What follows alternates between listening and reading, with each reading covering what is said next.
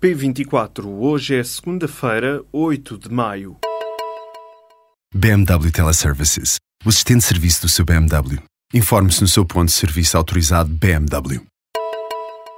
É uma nova vida para o metro de Lisboa em 2021. Estrela e Santos são os bairros que garantem uma nova estação e fecham a ligação de 2 km entre o Rato e o Cais do Sodré.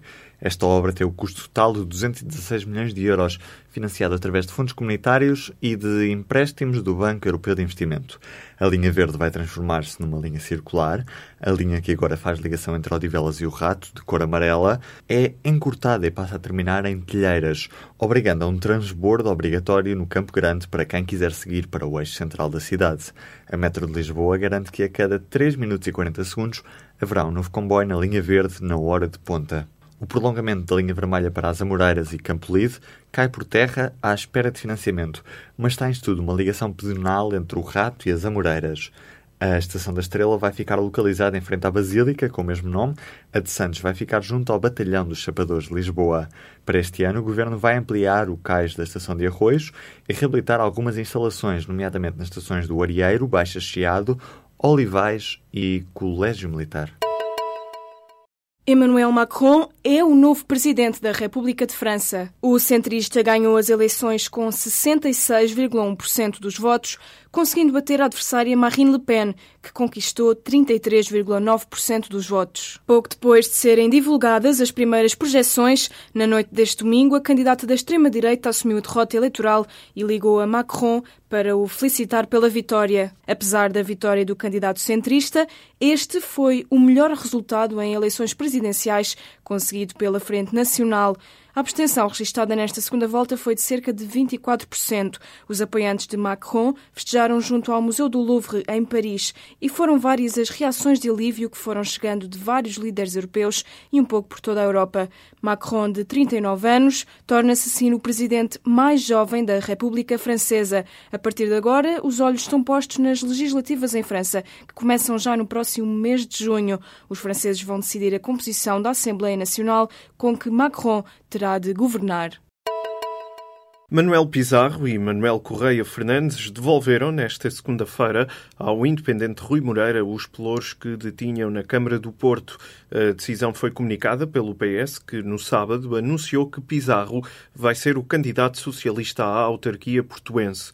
O partido justifica a entrega dos pelouros da habitação, ação social e urbanismo com o facto de Rui Moreira ter rejeitado o apoio socialista para o próximo ciclo autárquico.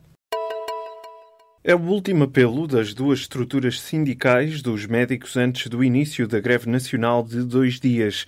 Os dirigentes do Sindicato Independente e da Federação Nacional dos Médicos vão entregar nesta terça-feira uma carta ao Primeiro-Ministro. O documento alerta para o conflito aberto pelo Ministério da Saúde e pede a intervenção política de António Costa. Em comunicado, os sindicatos dizem que o objetivo é encontrar uma solução que impeça o agravamento do atual impasse. A greve dos médicos está marcada para 10 e 11 de maio, na véspera da chegada do Papa a Portugal para participar no centenário das aparições de Fátima. Até esta segunda-feira foram registados em Portugal 242 casos de hepatite A. O surto começou no início do ano e, além de Portugal, afeta outros países europeus. O balanço foi feito pelo Diretor-Geral da Saúde, Francisco Jorge. Em conferência de imprensa, a Direção-Geral da Saúde adiantou ainda que 93% dos casos ocorrem em homens e, em 57%, confirmou-se o contágio por via sexual. O PCP e o PS chegaram a acordo sobre o regime salarial dos contratos dos bolseiros de investigação. Afinal, os bolseiros de investigação pós-doutoramento que passem a ter contrato de trabalho não deverão ter qualquer perda de salário, uma vez que o nível remuneratório será mais elevado do que o que tinha sido definido pelo governo em agosto.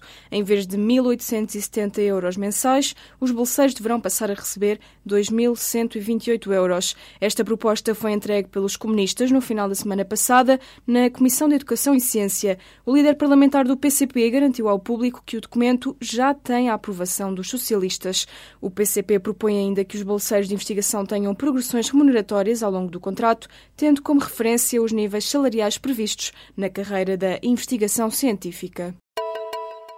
Os professores do ensino superior e os investigadores que tenham vínculos precários vão ser incluídos no programa de regularização de vínculos dos trabalhadores do Estado. As duas carreiras não estavam incluídas neste processo, mas o governo cedeu às exigências dos sindicatos. Desta forma, o executivo de António Costa confirmou que professores universitários e investigadores poderão ter vínculos permanentes. O Sindicato Nacional do Ensino Superior estima que haja mais de 16 mil precários na área do ensino superior e ciência. A portaria que regula a primeira primeira fase do programa de regularização de precários do Estado foi publicada na última quarta-feira.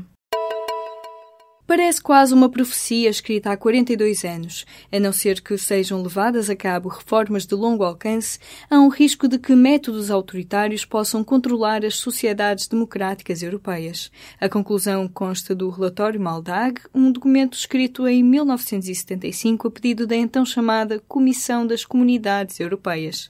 O relatório apontava que a liberalização dos mercados de capitais estava a minar a autoridade dos governos democráticos e a aplicar políticas tradicionais resultaria numa série crescente de crises económicas, sociais e, em última instância, políticas. A Comissão esperava propostas para desenvolver a economia de mercado sem colocar em risco o progresso social, mas as conclusões foram tão inesperadas que a Comissão das Comunidades Europeias cancelou a conferência de imprensa que estava marcada, recolheu todos os exemplares que encontrou e destruiu-os. Um dos académicos que elaborou o documento, o britânico Stuart Holland, conta ao público público que a proibição do relatório Maldag confirmou que estava a emergir uma ideologia neoliberal dominante dentro da Comissão. Ironia do destino, dez anos depois, em janeiro de 85, um dos autores do relatório chegou à presidência da Comissão Europeia. Jacques Delors pôs em prática algumas das recomendações do relatório Maldag, que proporcionaram a Portugal o seu período de maior crescimento. A Coreia do Norte deteve mais um cidadão norte-americano. Kim Ak-song trabalhava com a Universidade de Ciências e Tecnologia de Pyongyang e, de acordo com as autoridades, foi detido por suspeita de conspiração. A notícia foi avançada nesta segunda-feira pela agência oficial do regime norte-coreano. Outros três norte-americanos já tinham sido detidos no país liderado por Kim Jong-un. Washington tem vindo a acusar Pyongyang de deter, sem justa causa, vários cidadãos norte-americanos.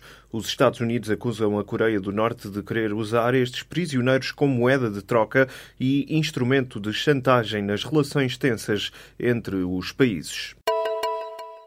A Nigéria está a enfrentar o surto de meningite mais grave desde 2009. De acordo com a Reuters, desde o início deste ano já morreram mais de 800 pessoas vítimas desta doença contagiosa. Com a ajuda de agências de assistência humanitária, a Nigéria lança agora um programa de vacinação de emergência e uma campanha de sensibilização. Entretanto, os esforços para travar o surto estão a ser dificultados e os médicos nigerianos criticam as autoridades locais. No mês passado, o governador de um dos estados da Nigéria afirmou que o surto era um castigo de Deus pelos pecados dos nigerianos. Além da crise de meningite, a Nigéria enfrenta a primeira recessão em 25 anos e uma crise humanitária por causa das atividades do grupo terrorista Boko Haram.